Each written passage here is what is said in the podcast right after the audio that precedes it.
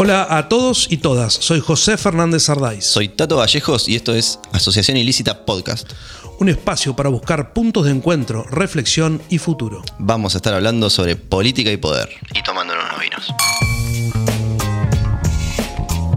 Estamos con Adrián Jolar, Chopper. Chopper. Chopper, ¿qué te generó la, la foto y el video? ¿Cuál? El presidente. Ah, ¿qué me generó? ¿Qué te generó cuando lo viste? Y en, en realidad me parece que es un acto que hace perder autoridad al presidente. Es un acto inmoral.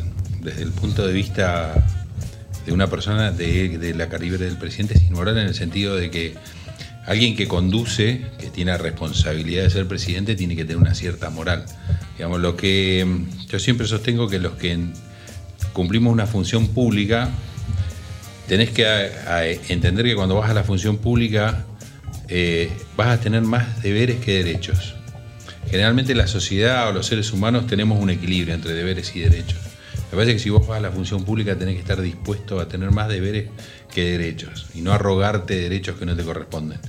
Y en este caso el presidente se arrogó derechos que no le corresponden, se entendió que tenía que él estaba por fuera de la sociedad y decide hacer esto.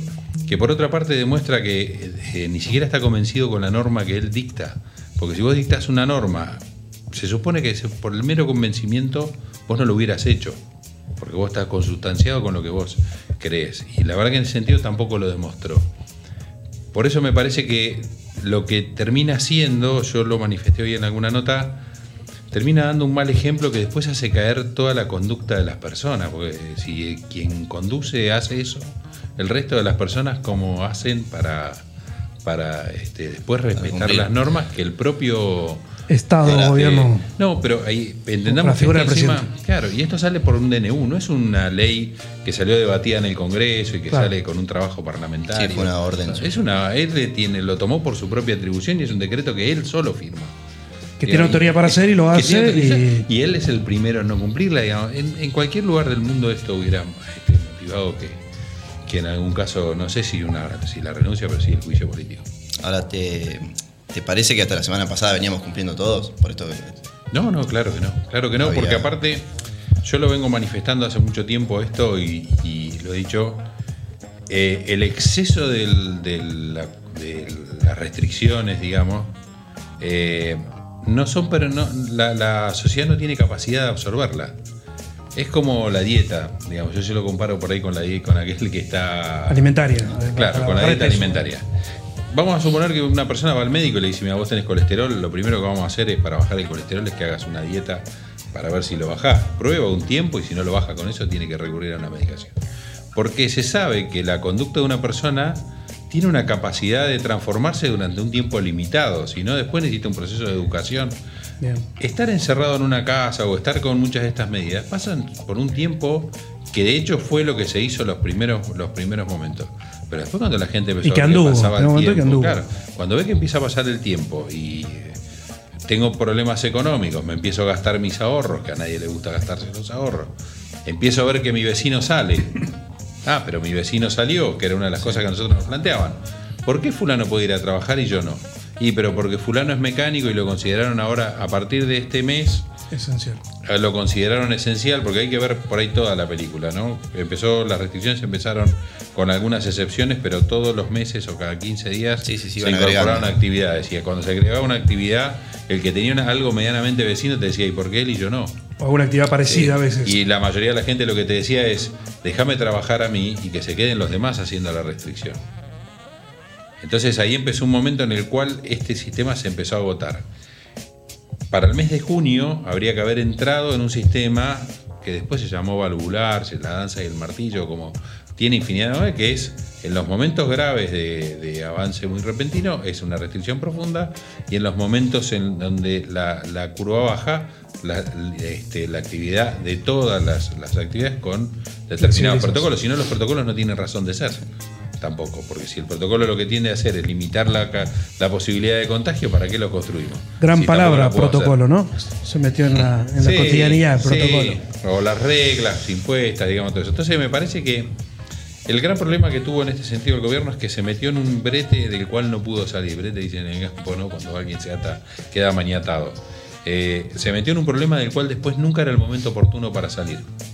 Nunca fue el momento oportuno para salir. De hecho, ahora hace un tiempito, hace 15 días atrás, se decidió salir, porque se decidió salir de este problema. Y las fases. Y estamos con el síndrome del perro encadenado, o sea, tuvimos tanto tiempo encadenado al palo que nos quedamos pegados al lado del palo. Sí. La gente todavía le parece que está mal salir, que no hay que no hay que salir y que hay que seguir cumpliendo restricciones. Y todavía la gente nos dice, ustedes no están controlando, ustedes no controlaron, ustedes no controlan, no controlan los aforos.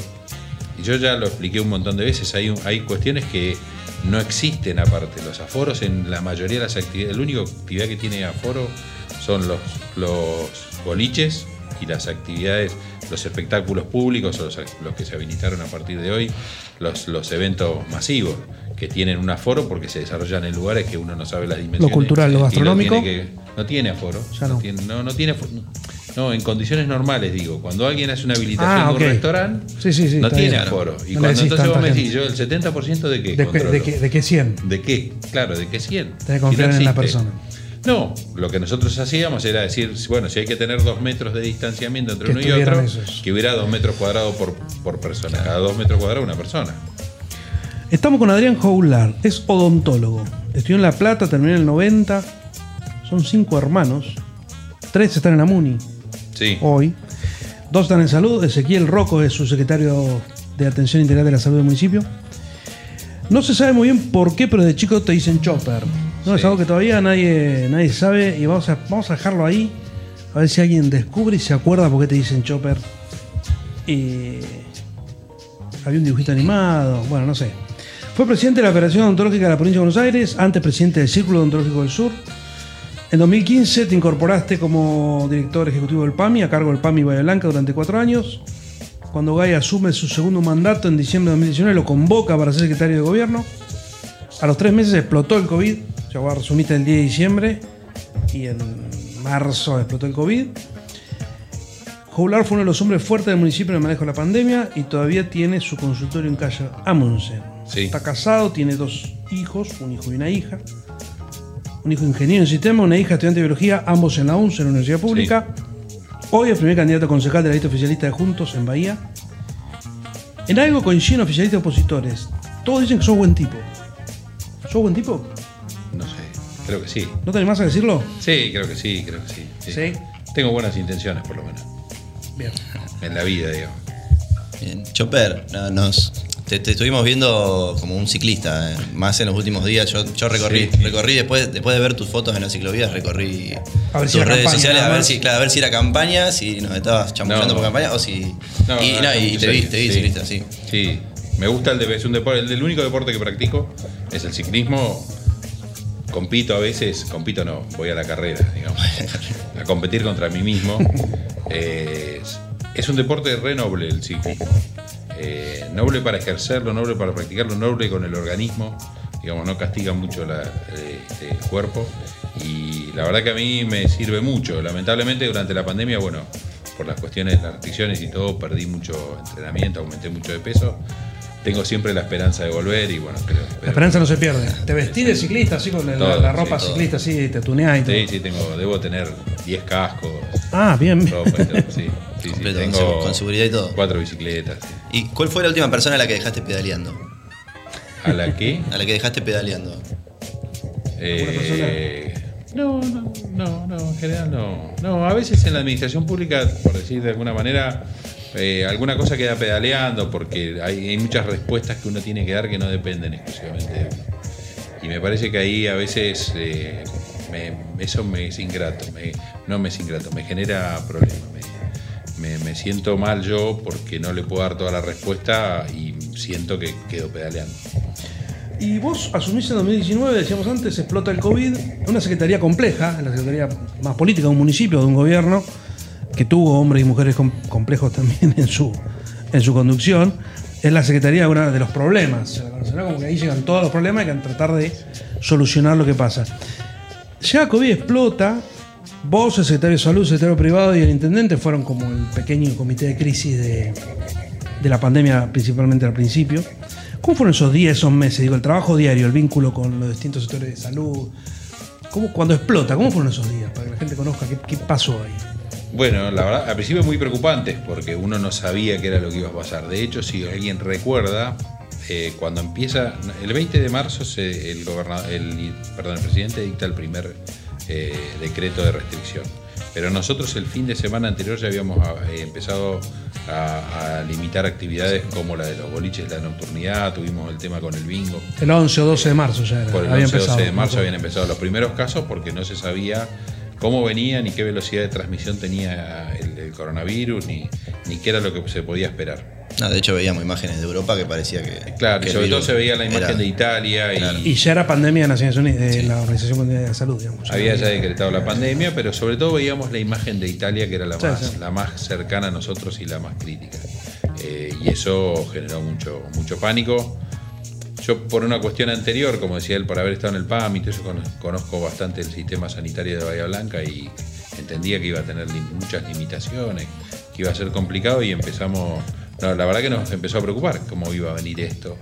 Empezamos a hacernos de algunos conceptos de epidemiología y de, salud y de la enfermedad, empezamos a leer y a tomar decisiones y bueno, el 20 de- de marzo se paró el mundo en Bahía y en el país, se paró el país, y particularmente en Bahía Blanca. Yo no me olvido nunca cuando ese lunes siguiente, esto fue un viernes a la noche, a las 0 horas, eh, el lunes siguiente fui hasta la municipalidad, me acuerdo que saqué una foto con el celular porque no andaba nadie Nadie. en la calle. Nadie, absolutamente nadie en la calle. Eh, nada, y empezamos a ver qué era lo que hacíamos y empezaron a surgir muchos inconvenientes. Desde gente que se quedó, lo sorprendió el aislamiento estando a kilómetros de Bahía Blanca, en Buenos Aires o en algún lugar. Recuerden que no había transporte, a ver cómo lo traíamos. sí, se, se cortó todo. Gente que estaba fuera del país, que también bahienses que tenían que volver, y bueno, de a poco empezó a aparecer toda esa problemática que había que empezar a solucionar y a ver cómo nos preparábamos también desde el punto de vista sanitario para, para enfrentarlo. Justo el, jefe de epidemiología es tu hermano. ¿Cómo eh, eh, sacaron el, el vínculo ese de hermano? ¿Sirvió de algo para el manejo Sí, de la claro. pandemia? sí. En realidad, eh, mi hermano es de carrera, de, él es bioquímico y empezó en la municipalidad siendo bioquímico en el hospital de White. Empleado municipal, digamos. Sí, es empleado municipal. Se formó y se especializó en epidemiología y en la gestión, inclusive en la gestión anterior, en la gestión de, de Bevilacqua, se crea la dirección de epidemiología, concursa y gana el, el- el lugar. Eh, cuando empezamos la pandemia, él no era subsecretario, sino que el subsecretario era otro, era un médico que por problemas de salud estaba Aislado. aislado porque tiene, tenía, tiene problemas cardiológicos, era de mucho riesgo, y estaba aislado y nos habíamos quedado en una secretaría importante sin un subsecretario. Pero más allá de eso, Rocco igualmente estaba a cargo de epidemiología. Siempre estaba, político. claro, y ahí empezó a trabajar con el tema de epidemiología. Epidemiología es una ciencia que creo que todos podíamos haber escuchado alguna vez, pero nadie se creía que podía de- alguna vez entrar en juego. Sí, Eh, de hecho, ningún jefe de epidemiología en ningún lugar del mundo hubiese creído que iba, iba a laburar tanto. Prepararse como- para esto. Exactamente, exactamente. Y, le tocó, le tocó salir a, a la cancha, por decir de alguna manera. Y bueno, en algún momento cuando él ya estaba, inclusive eh, por su cuestión, tenía que a veces hacer de vocero del municipio y no teníamos subsecretario, eh, el intendente me, dice un día, mira, eh, que tu hermano asuma, habla con tu hermano, si asume como subsecretario, prefiero que él esté como subsecretario y empiece a tomar un rol más importante para que también pueda decidir de algunas cosas que mi hermano veía como, como epidemiología, epidemi- epidemiólogo y había que ayudar al secretario también a acompañar a las decisiones del secretario. Pero este que se dan, la canción lo que decía Tati, digamos, dos, dos hermanos en dos posiciones centrales. Digo, el, vínculo, de hermano de alguna manera ayudó para que para entenderse más rápido. Sí, mejor, claro. Sí, sí, sí, sí. Aparte puedo hablar a cualquier hora con él. Claro, digamos, no, no, ¿no? La confianza problema. de hablar a cualquier hora nos permite y al día de hoy que sigo hablando este, permanentemente con él o, o- Hay momentos de crisis. por trámite de un certificado, una llamada. Sí, sí, me llamó tal. Eh, en momentos de crisis hay como tres características centrales, que es tener calma, capacidad de abstracción y conocimiento de la materia, mi- conocimiento científico, digamos, de alguna manera, de lo que está pasando. Esas son como tres cosas que es el temple, salirme de, de- de- de la crisis, porque si no puedo cometer errores en las decisiones, y saber algo de qué se trata, leer, estudiar Sí. o, o saber un poco. ¿Tuviste esas características vos? ¿O te sentí que esas que en el manejo de la pandemia. Sí, creo que sí. En realidad no soy una persona que me haya enojado durante el desarrollo de la pandemia. Asumí todas las responsabilidades que tenía que asumir. Eso creo que tiene que ver con, con lo que podría ser el temple. Sí. Eh, el- siempre traté de ver desde afuera esta situación. Esto que yo te hace un rato hablábamos sobre, sobre el tema de cuando yo empecé a ver que a la gente le pesaba mucho las restricciones, traté de ver desde afuera e inclusive ver qué es lo que se podía hacer en otros países, qué es lo que epidemiológicamente se hace en otros lugares y ahí descubrí esto que es lo que se llama la danza y el martillo, que ya alguien había escrito sobre al respecto. Y, y eso es abstracción, eso es salir del Mira, problema no. y ver qué, qué se podía hacer.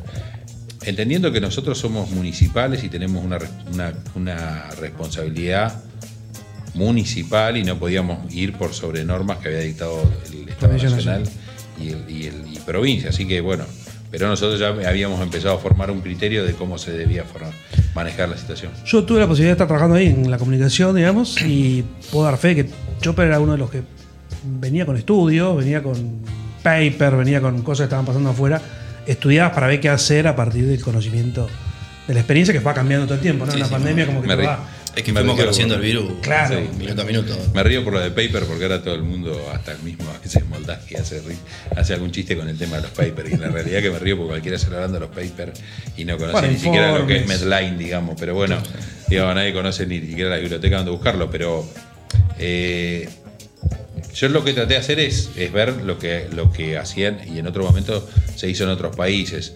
Eh, yo siempre digo lo mismo, la- lamentablemente todas estas cosas después las juzga la perspectiva del tiempo. Claro, Sí. obvio. Y, y lo que sí es real es que este fue un hecho inédito y te lo he dicho también en otros momentos, cuando uno lo vea con las perspectivas del tiempo, esto es casi una situación muy similar a lo que fueron las guerras mundiales.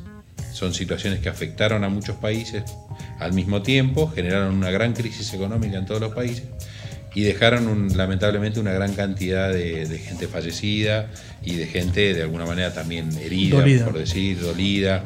Y si uno lo mira, es más o menos una, lo que en algún momento fue una guerra mundial. Eh, lo ideal sería que de todo esto todos aprendamos algo y salgamos un poco mejores. Sí, eh, eso lo hablábamos al principio de la pandemia. No sé si se acuerdan, pero Sí, sí, sí, sí. nos pasamos hablando de que esto no iba a ser mejor, eh, que, Sí. que íbamos a cambiar un montón de cosas y al final, bueno, unos meses después No empezamos, sé. empezamos a creer de eso. Puedo decir que no. Creo que ahora Eh, estamos, yo creo que eh, en algunas análisis, cosas seguro que sí. Hoy estamos en una etapa de enojo. Sí. Porque después a veces de, de lo, hay un cierto alivio, digamos, de la pandemia.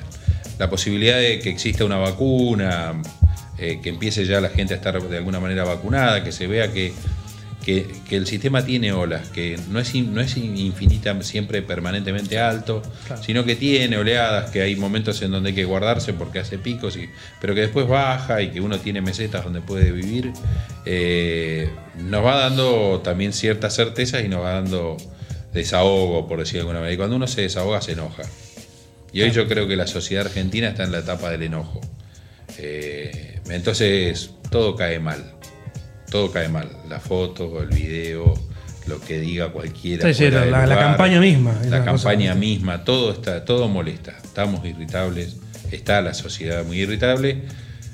Entiendo que después de toda esta etapa va a venir una etapa de reflexión y tal vez después de ahí la etapa de construcción.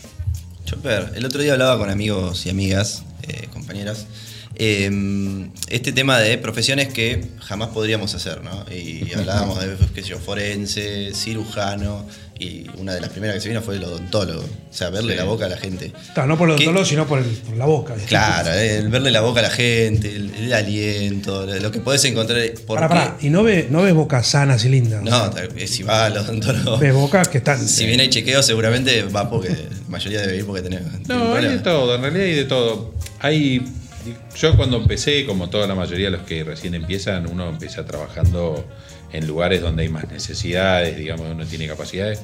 Tal vez ahí se ve bocas mucho más destruidas. Hoy por hoy también hay mucha más gente que, que tiene mejor condición la boca. La verdad que uno no, es como cualquier profesión, después que uno se acostumbra, hay cosas que no le llaman la atención Claro. tampoco le generan este, repulsión, digamos, por el, por el trabajo.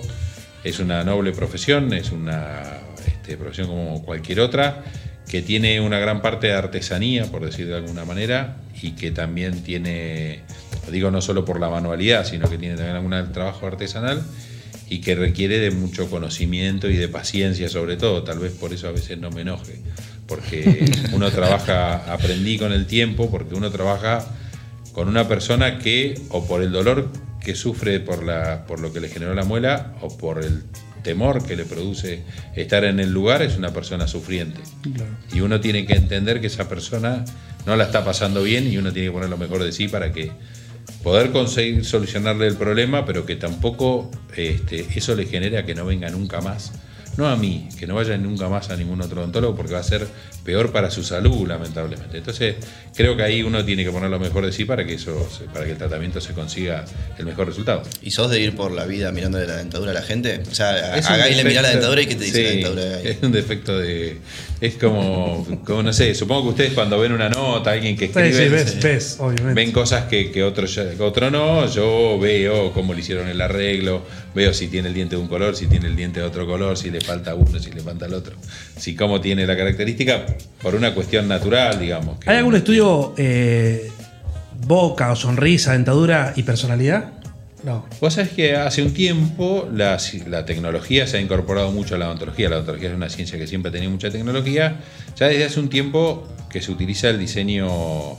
En realidad se utiliza un sistema que se denomina CAD-CAM, diseño asistido por, por, computadora, por computadora, y la manufactura, de, en ese caso del diente o lo que fuera, también manufacturado por computadora. Eh, y se empezó a trabajar en lo que se denomina el diseño de la sonrisa. Mirá vos. Entonces hay software hoy que trabajan de acuerdo a rasgos de la cara, la, personalidad, el tamaño que tienen los dientes, la forma que tienen los dientes, cómo debiera ser la, mejor sonrisa. Es re identitario. ¿Sabes que mi viejo de grande se hizo todos los dientes nuevos? Un día se hizo todos. y un día apareció con los dientes todos derechitos, blancos. Sí. Y era un espanto, pues se reía y no era él. Es lo menos natural. Era otra persona, claro. Era otro tipo, digamos. Se reía así y parecía una. Es, muy antinatural. Lo que se trata de buscar siempre es la mimetización del, trabajo. O sea, que uno haga un trabajo que sea mimético, o sea, que tenga similitud a lo que la persona tiene en su boca ahora o lo que tuvo en su momento. Y para eso estos sistemas que hoy son este, todos a través de software Vienen arman a través de algoritmos distintos, toma distintos parámetros y arma Vamos a hacer, pasa, mucho, pasa, mucho con, claro, pasa mucho con la ortodoncia, que por ahí la tiene la gente mucho tiempo y después se nota un montón el, sí, sí, le cambio en, tres, claro. Claro, porque bueno, parte del macizo facial, el tercio medio de la cara está determinado por la posición de los dientes. Volvemos a la pandemia. Tu rol como secretario de gobierno tuviste un rol central en contener a todos los sectores. Digo, todos los días quienes no podían laburar, te iban a ver, recibiste a todos, a todas, del sector productivo, educativo, deportivo, social, empresariales, gremiales. Todos golpean la puerta. Vos te sentaste a recibir, recibir, recibir, recibir. Escuchar fue tu fuerte en ese momento, porque no había mucho más tampoco que para hacer. E intentar dar respuesta que decías antes, contener las críticas, etcétera. ¿Cómo se aguanta todo eso? ¿De verdad te dan ganas de irte a tu casa? Eh, no, Creo que tal vez lo, lo, canalicé tal vez por la comida, por eso engordé unos kilos, porque... lo canalizaste por ahí. y a veces llegaba a mi casa y la, satisfacción que da a veces comer, sobre todo comer hidrato de carbono. Claro, claro. Este, había, después de tanto hay un, estrés. Hay un lugar, hay una esquina que ha sido fatal para mí, que este, hace unas cosas muy ricas de bollería, este, bollería hasta francesa, y la verdad que me encantaba pasar, eh, es Vespucio y Belgrano por no decir una marca. Ah, Casamonte. Ah, sí, los amigos de Casamonte. Bueno, los amigos de Casamonte a veces para mí era la satisfacción. Por culpa de Casamonte engordaste, digamos. jamás, le echaría yo por culpa mía, no, no por culpa de ellos, no, al contrario, ellos son una bendición. La verdad que trabajan muy bien, no era solo de Casamonte, hacía otros lugares, pero a veces, viste, te buscas reconfortar en algo que, en realidad no, no, buscaba de alguna manera tener algo de, de recompensación, uno se busca. Pero también eh, escuchar a todo el mundo la, problemática que tenía, el planteo de lo que tenía, nos daba también una dinámica de ver cómo buscábamos todo eso. Debemos haber escrito infinidad de cartas al Ministerio de la Provincia, a la Jefatura de Gabinete de Ministros, pidiendo por, por todos los sectores, pidiendo por qué deberían trabajar y, y por qué considerábamos nosotros que debían hacer la actividad. ¿Hubo momentos más violentos, más agresivos o, fue todo más Sí, claro, sí, sí, tuvimos momentos. Algunos sectores eh, de alguna manera tenían algunos reclamos un poco más fuertes, más, más violentos. Nunca violencia física, quiero decir, ¿eh? sino en su, en su ejercicio del reclamo. Sí, hay que pensar que era gente que estaba sin laburar, ¿no? no, y eso no es Exactamente, y yo lo que planteé, y también lo he dicho en muchos momentos, eh, uno no debe enfrentar a la gente a su propia supervivencia. Eh, la restricción había enfrentado a muchas personas a la propia supervivencia económica. Entonces esa persona a la cual le decís, Sí, si saliste enfermas o tu actividad contagia, pero si no la haces, y yo mañana me desalojan de mi casa, no, no tengo... Entonces fue, es bastante, fue bastante complejo el tema de las restricciones, por eso digo, a veces tal vez visto desde la medida en general de toda la historia, no se midió toda la consecuencia que generaba tanta restricción, no solo tan- ta- eh, desde el punto de vista económico. ¿eh? Creo que desde el punto de vista educativo también hubo, hubo un perjuicio muy grande. Hay todavía al día de hoy, yo no entiendo cómo algunas cosas no eh, llegaron a tal extremo. Voy a contar algún ejemplo. Yo empecé a estudiar, vos decías recién me recibí en el año 90. Empecé en la universidad en el año 85. En el año 83 aparece en el mundo el SIDA, el HIV, y se decreta la pandemia mundial de HIV. En el año 85 no había mucho conocimiento de lo que era el HIV, se, conocía que se transmitía a través de los fluidos y a través de la sangre. Yo empecé la facultad en el año 85 con toda, aprendiendo todas las medidas de bioseguridad necesarias, pero empecé la facultad, cursé los cinco años pensando que cualquier paciente que yo, o que persona que podía atender, porque la odontología a partir del tercer año tiene ya prácticas Prácticas. sobre personas, sobre, sobre pacientes, eh, podía ser un eh, po- eh, posible HIV. Durante la pandemia del año 2020, ninguna facultad, ni la de medicina, ni la de odontología, ni la carrera de enfermería, tuvieron clases presenciales. Yo digo, ¿cómo ¿Qué aprendiste? no, no, pero ¿cómo, o sea, ¿cómo va a formar nosotros un médico que no se prepare para enfrentar una pandemia?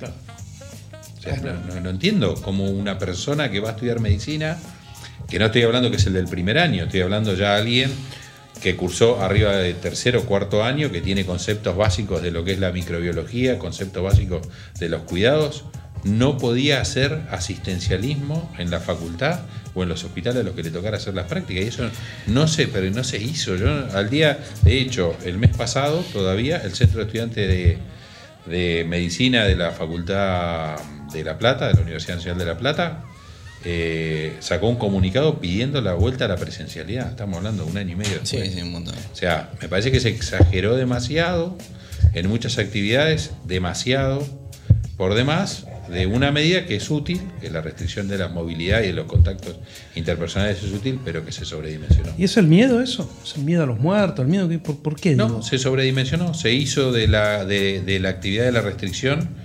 una situación, este, eh, no sé, se la complejizó demasiado, se la demonizó también, se demonizaron actividades. Sí. Y es esto que yo digo, entramos a un sistema en el cual nunca supimos cómo salir. Ahí pasó una cosa más en relación, digo, para septiembre se acaba esta unidad simbólica y tan linda que había del- de, de la clase política, científica y demás. Para julio, agosto, para septiembre ya la grieta había entrado claramente. Y puede haber influido eso, digo, la grieta digo, era la oposición diciendo abran las escuelas como caballito de batalla, de cambiemos. Eh, puede haber influido del otro lado decir, ah, esto quiere hablar de la lucha de esa política grietal en no abrir Pero mira, te- te- si querés para, para ir a algo práctico y algo que se puede medir, eh, cualquiera puede decir y manifestar, no voy a poner Bahía Blanca en ejemplo, pero que la ciudad autónoma de Buenos Aires fue, fue mucho más eh, aperturista que el conurbano bonaerense. Sí. Bueno, los números eh, no difieren. Los números epidemiológicos no difieren. Los de Bahía Blanca, que por ahí nos consideraron más aperturistas que otros sectores, los números no difieren. Eh, Se mantiene más o menos estable en, en todos la, lados. la tasa de infectividad es la misma, la tasa de letalidad es la misma. También es cierto que en una pandemia es muy difícil comparar, comparar situaciones. Yo- Sí, en obvio. algún momento hubo alguna discusión que nosotros planteábamos. Nosotros en Bahía hemos contado muchísimo los casos, hemos y de hecho hemos denunciado todos los casos, tenemos denunciado inclusive por demás de los que figuran en los registros oficiales de Sí, la sí. provincia de Buenos Aires. Y en algún punto hasta nos jugaba en contra. Claro. Porque teníamos, partido- muertos, teníamos enfermos. partidos vecinos que no denuncian a nadie. Hoy, a la a luz de los acontecimientos, Bahía Blanca tiene una tasa de letalidad acorde a los, a los índices mundiales y tenemos un partido vecino que tiene el doble de tasa de letalidad. Entonces, Claro. eso, o eso es un problema, o se le muere más la gente al partido vecino, o en realidad le faltó denunciar la mitad de los casos. Claro. Un tema de transparencia y no tanto de. ¿Qué? Un tema más de transparencia y no tanto de. No, no tanto de sanitario. caso, digamos, no sanitario. No, no un tema sanitario. Chopper, eh, este rol protagónico que tuviste ¿no? durante la pandemia, ¿crees que es lo que llevó a, a Guy y al grupo político a en- que encabece la lista de concejales? Supongo que cuando a veces, no, no sé bien de eso de política, la verdad que no, no es mi fuerte, pero tal vez haber el, el estado tan expuesto y haber dado tantos informes y, y haber salido tanto en la televisión eh, me haya hecho capaz que más conocido y a la hora de proponer un candidato, eh, si tiene nivel de conocimiento... Mayormente dando noticias negativas, igualmente. Claro, también. eh, Sí, Tu eh, salida, era, el Sí. que decía, no, no se puede. Negativas no, pero en claro. Bahía no se va a poder. o sea. Explicar los pero problemas, yo, digamos. en- a ver, yo siempre lo traté de decir de, de- no, no, no solo de la mejor manera, sino entendiendo qué es lo que correspondía, con el convencimiento de que era lo que correspondía. Eh, así que creo que, que en ese sentido la gente lo reconoció. El otro día me tocó ir a un cumpleaños de un amigo y eh, éramos, éramos pocos en el cumpleaños y bueno, llego yo, había gente que no conocía. Y uno que estaba así como vos me miraba, me miraba y me miraba, ¿y de dónde te A vos te conozco?" tengo. A vos te tengo de algún Digo, lado. digo, capaz que me viste en la tele por, por alguna cuestión.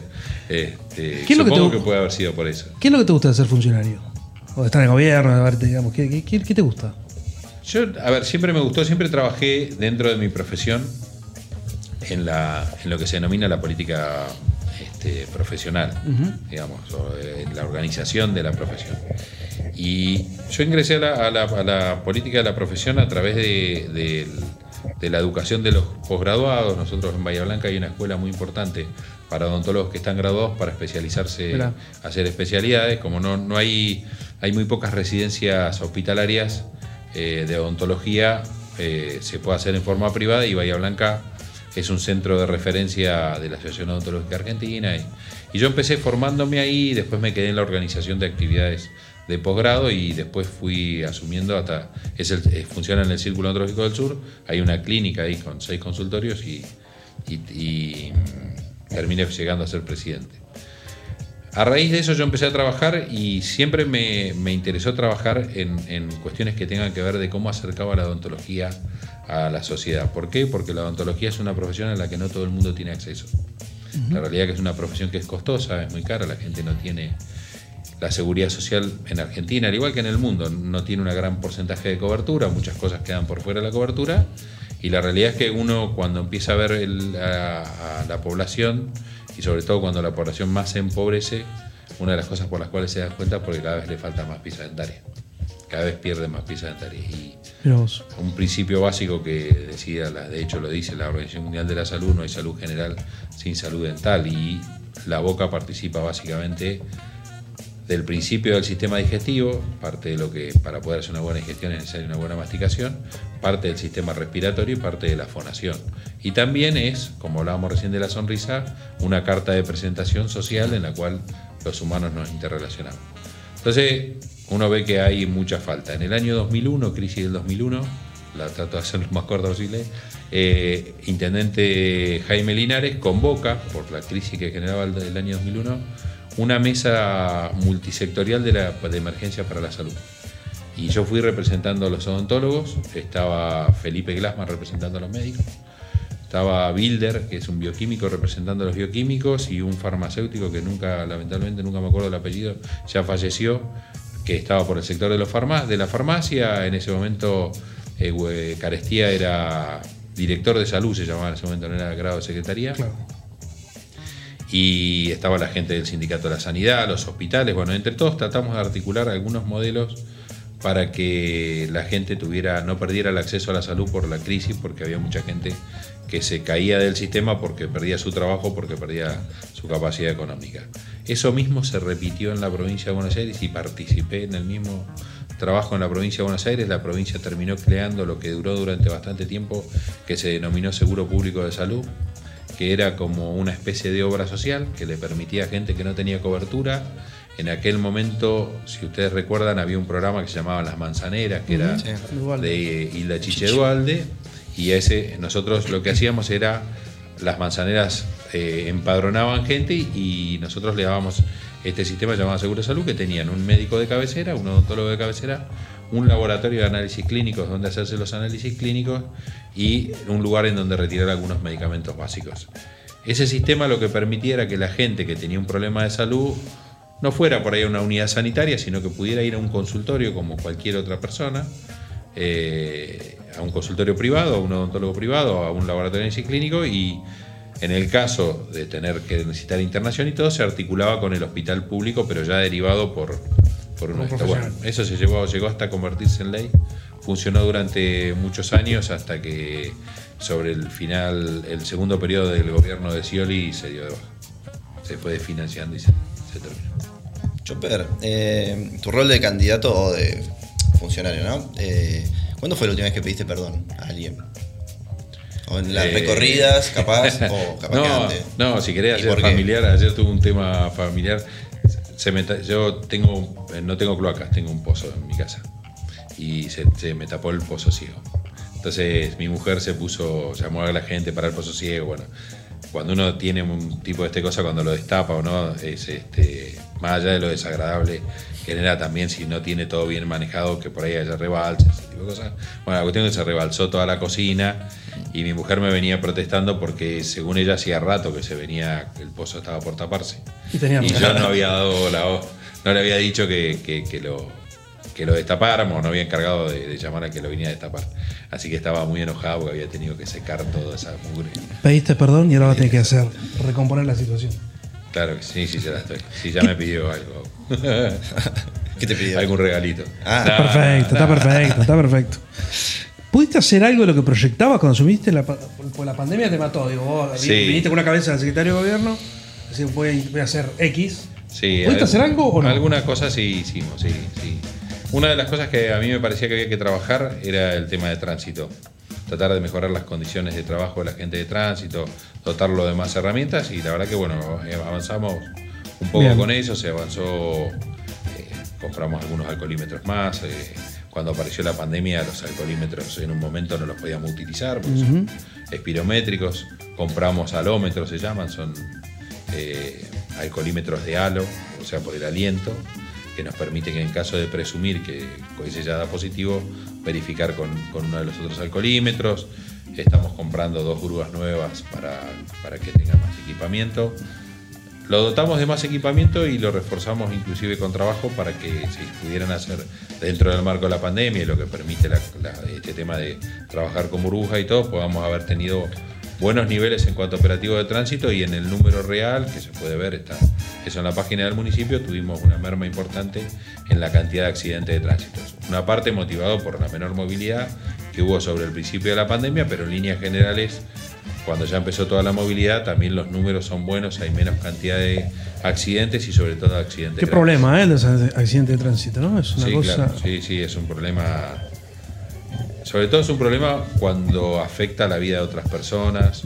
A veces cuando afecta bienes materiales, bueno, los bienes materiales tienen arreglo, pero en muchos casos hay dos cosas que hay que tener en cuenta. Una es cuando a veces hay un fallecido producto del accidente de tránsito y otra pandemia que después a veces no tiene medición porque no figuran en las estadísticas son los lesionados por accidentes de tránsito, que a veces no pasan en la estadística, nadie mide, o dice tuvo lesiones graves y queda como lesiones graves y después por ahí es una persona que ha quedado lamentablemente con muchas limitaciones, inclusive con algún grado de discapacidad severa.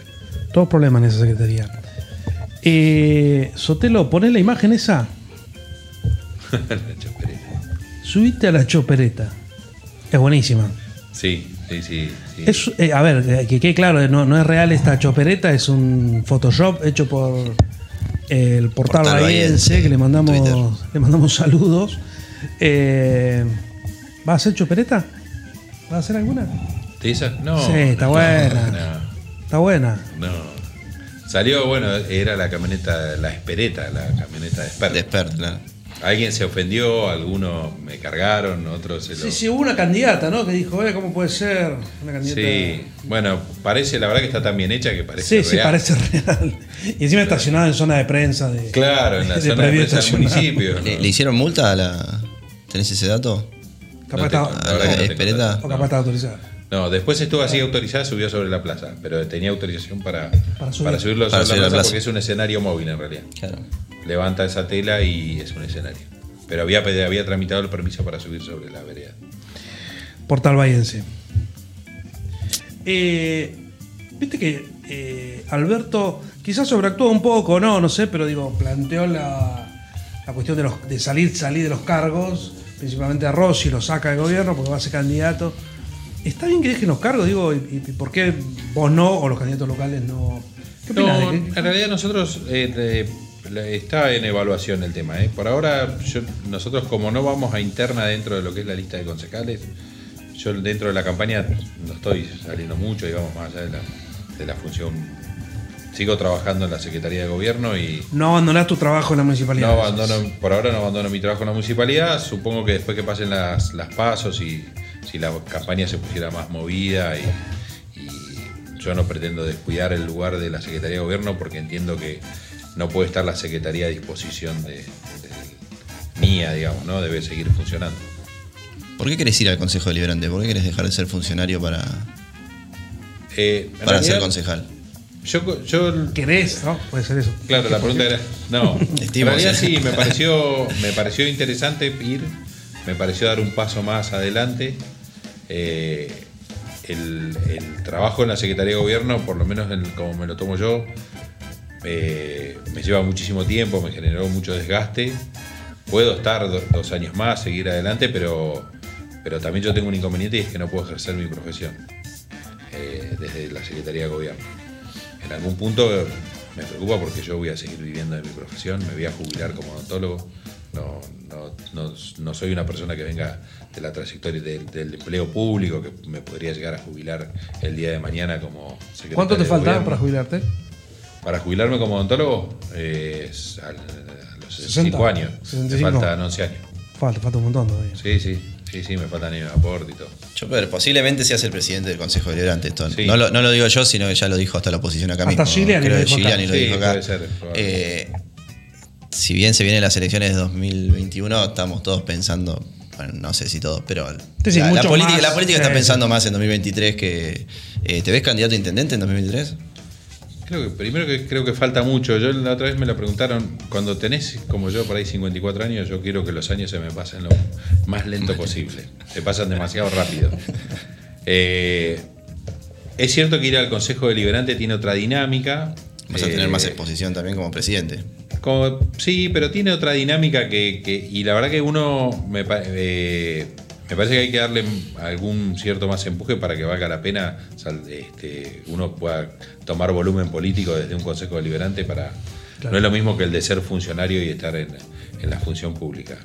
Eh, si tocara que soy el candidato que me tiene mejores condiciones, obviamente yo represento, participo en un espacio que pretendo que siga trabajando por la ciudad y si soy No, el pero eso no dicen todo. voy a hacer, pero ¿Vos querés que te gustaría ser? ¿Intendente? Sí. No, no tengo ambiciones personales, yo tengo Nadie ambiciones dice- colectivas. Nadie nos dice que sí. No, Cipriani dijo Pero casi, casi nos está diciendo que sí, porque a ver, si, No. si ahora es el candidato porque es el que tiene mejor imagen, Vamos a construir eso. ¿cuánto va a cambiar de acá? Con vos como presidente del consejo, mucho no va a cambiar de 2023. No, no, pero también es cierto que la imagen, se puede gastar la imagen del espacio, eh, puede aparecer otra Condicionantes hay alternativa. miles, Sí, obviamente, hay sí. muchas Son dos situaciones, hay, son- hay mucho tiempo. La realidad es que en Argentina hay mucho por hacer y en Bahía Blanca sobre todo hay mucho para trabajar.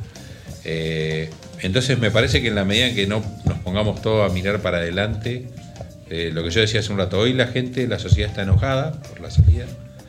En algún momento va a ser una reflexión y va, pero tenemos que empezar a construir, a salir para adelante. Bahía tiene muchísimas necesidades, porque está inmersa dentro de una provincia y de un país que tiene muchas necesidades. Tenemos niveles de pobreza altísimos, tenemos necesidades de infraestructura altísimas, de infraestructuras que no se ven, pero que no y que generalmente a veces no se hacen, como por ejemplo hacer más caños estructurales de, de cloacas para Sí, poder de tener más cloacas en cualquier lugar.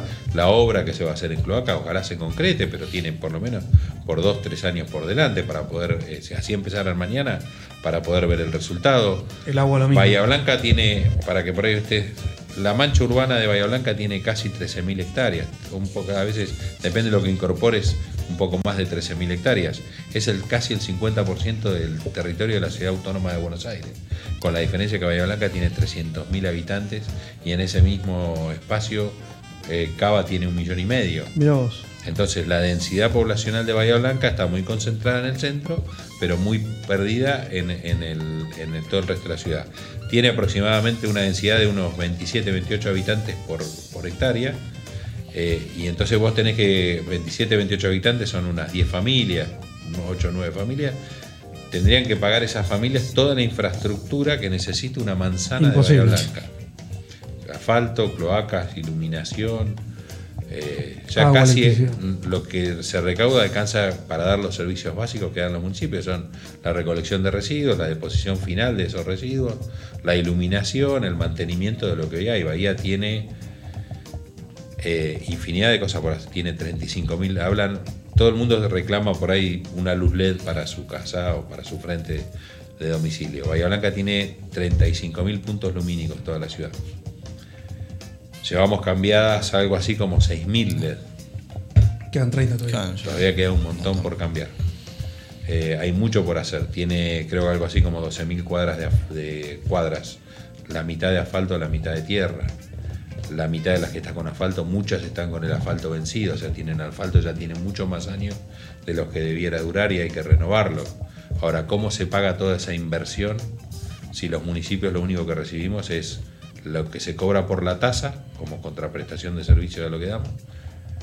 y coparticipación de los impuestos provinciales y nacionales, pero que también hay baja recaudación. ¿Y cómo se hace? Bueno, ese es uno de los temas. Creo que lo que hay que hacer hay que incentivar a que la Argentina de a poco empiece a crecer. Creo yo que el gran problema que tiene Argentina, más allá de lo político, es que Argentina es un país que esto lo venimos arrastrando del año 2001, se agudizó más del año 2001, no tiene este, sistema financiero. En el sistema financiero, en cualquier país del mundo, lo que nos sobra a cada uno de nosotros, sea poco o mucho, va a un sistema en donde ese sistema denominado banco podría ser, lo, así podría ser del Estado, privado, no importa quién fuera, pero alguien lo toma y se lo presta a otra persona para que cubra una necesidad o cumpla un sueño. Bien. Eso no existe en Argentina, no existe el crédito, la posibilidad de un crédito. La inflación ha detonado también toda esa Sí. posibilidad. Entonces, vos con el crédito lo que haces es anticiparte al bien que vos necesitaste. Haces tu casa y la vas pagando con tu futuro, y con tu trabajo futuro. En Argentina eso no existe. Entonces eso genera que hoy hay deficiencia, déficit habitacional para los sectores más bajos, que a veces lo resuelven a través de una toma y, y haciendo una vivienda precaria, pero también hoy está afectando a toda la clase media. Sí. Yo tengo amigos que tienen la edad que tengo yo, 54 años, y todavía no accedieron a una vivienda. Eh, y más los que todavía encima, por cuestiones familiares, no han tenido divorcio, entonces tienen hoy un cuarto de una deuda de una vivienda. Ahora entró la, la ley de alquileres, que es un problema para todos también. También Sí, es sí. un problema grande, o sea, hay muchos déficits en la Argentina. Por eso digo, la verdad que hay mucho para hacer. En medio de todo esto vivimos en una permanente discusión política. La verdad que vivimos en una permanente discusión política que ha cansado a todo el mundo. Elecciones cada dos años. Sí, Eso no sí, ayuda, Sí, con una pérdida de respeto sobre la política. Yo te escuchaba hace un rato cuando vos hablabas, parte de también esta situación de, de que la gente ha perdido el respeto por la política y no ve en la capacidad en, en la política como una herramienta de solucionar los problemas. En realidad no ve eso. Ve que en la política solo se solucionan los problemas de los que trabajan en la política. Y sí. No en Eso es lo que se va demostrando, ¿no? O sea, Exacto. entonces es un, es un problema. entonces es muy difícil eso y también a veces es frustrante para todos aquellos que por ahí tienen intención, tienen vocación política, que no se acercan porque te dicen, ¿para qué me voy a acercar? Así con el esfuerzo de unos pocos no ¿Y se qué- y consigue qué le decís a esa gente? muchos. ¿Qué le decís? ¿Cómo, cómo, cómo haces que vuelva, para que vuelvan a creer? Claro, que no confía en la política Claro. ya. ¿Qué, qué- cómo- qué le decís? Y yo creo que hay que demostrarlo con hechos. Por eso, volviendo al principio de toda la charla de hoy, cuando alguien que gobierna no entiende que cuando gobierna todo lo que hace tiene repercusión sobre los demás, cuando nosotros éramos chicos siempre alguno nos decía que, que uno aprendía por lo que estudiaba, por lo que leía, pero más aprendía por lo que veía. ¿no? Los psicólogos dicen por el, creo que se llama sistema vicario de, de aprendizaje. Es el que aprende porque ve repetitivamente lo que hace otro y aprende por mirar y no por lo que lee o le enseña. Los seres humanos aprendemos mucho por imitación a los que tenemos en el entorno al lado. Si la clase política nos da un ejemplo eh, la gente no va a aprender de, de esa manera. Entonces, creo yo que todos debemos dar un ejemplo teniendo lo que yo también decía al principio, entendiendo que cuando uno asume, va a resignar derechos porque va a tener que asumir más deberes que derechos. Mucha gente entra a la política porque se cree que se va a nutrir de muchos derechos y los deberes no importan porque el cargo me da más poder y al tener más poder tengo más derechos. Hay de esa gente en el espacio tuyo, ¿no? En También, todos los en todo- espacios, en todos los espacios. Esto es una cuestión eh, humana, no es una cuestión política. Es una condición humana. Creo que hay gente que entiende por su condición humana que cuando tiene poder, el poder es para avasallar, para, para pasar por arriba de otros. Y en realidad, Sí, sí. Pasa con los sindicatos, con la justicia, con los claro, si uno tiene, tiene la posibilidad de tener poder y administrarlo, no hay nada mejor que ponerlo al servicio del bien común, digamos, el bien colectivo. Me parece que por ahí, digamos, si uno pudiera conseguir que más gente hiciera lo mismo, es como mejora la sociedad. Chopper, queda poco tiempo. Vamos a hacer, a ver si el director del streaming en vivo de Twitch no, está, No, se está está- tomando mate. ¿Qué está haciendo? ¿Te- ¿Tiene la botella de vino, Estefano? Bueno. Eh, una Encuestas encuestas crueles. Es un Bueno. juego. Tenés que responder rápido, ¿eh? Lo vi, lo vi, lo vi. Te vamos a hacer. Tenés que responder rápido. Veo, veo los programas. Parece muy bien. Hace bien porque la idea es charlar cosas más allá de la coyuntura, ¿no? Y de los problemas. Sí. Tato, Bueno, a ver, Chopper, ¿qué, qué preferís? ¿Despertar a la hora que quieras por siempre? ¿O saber tocar bien todos los instrumentos? Uh, saber tocar bien todos los instrumentos. ¿tocas algo? No, malísimos. Pero siempre me hubiera, me encan- me hubiera encantado haber tocado la guitarra en un fogón o... Rajuña la piedra. En algún Sí, momento. aunque sea Rajuña la piedra. Aunque sea Rajuña la piedra. ¿eh? Sí. Bueno, otra. ¿Cuál preferís que siga existiendo? ¿Qué, pre- qué preferís que siga existiendo? ¿Las artes plásticas o las bebidas con gas? Malísima. No, creo que las artes plásticas. ¿Preferís no tomar más soda, por ejemplo? Sí, no, no podría vivir sin Y sí soda. poder ir a un museo o algo. Dale. No, no solo por las artes plásticas. El museo me parece que hay en artes plásticas hay infinidad de cosas para, para ver. Me Sí, parece sí, que el sí, arte sí. El arte hace bien. hace El bien, sí, hace claro que sí. Bien, esta, esta está media media, pero bueno. Eh, perderás una de estas habilidades. Saber cortar, cortar cosas, alimentos, o terminar libros. O sea, no vas a poder terminar libros. Eh, Opa. No, Ah, no. compleja. Eh, no terminar libros. o sea, cortar sí. Sí, cortar sí. Sí, yo no termino un montón de libros. Así que No termino un montón de libros. Sí, sí. Vas Sí, a- por eso te digo, porque no termino a veces. mucho. Vas a lavar a partir de ahora para toda tu vida solo un tipo de vajilla. ¿Cubiertos o platos? Cubiertos. ¿Cubiertos? Sí. Bien. Bueno, a ver, ¿qué preferís? ¿Que solo puedan verse películas que hayan sido estrenadas después de 2010?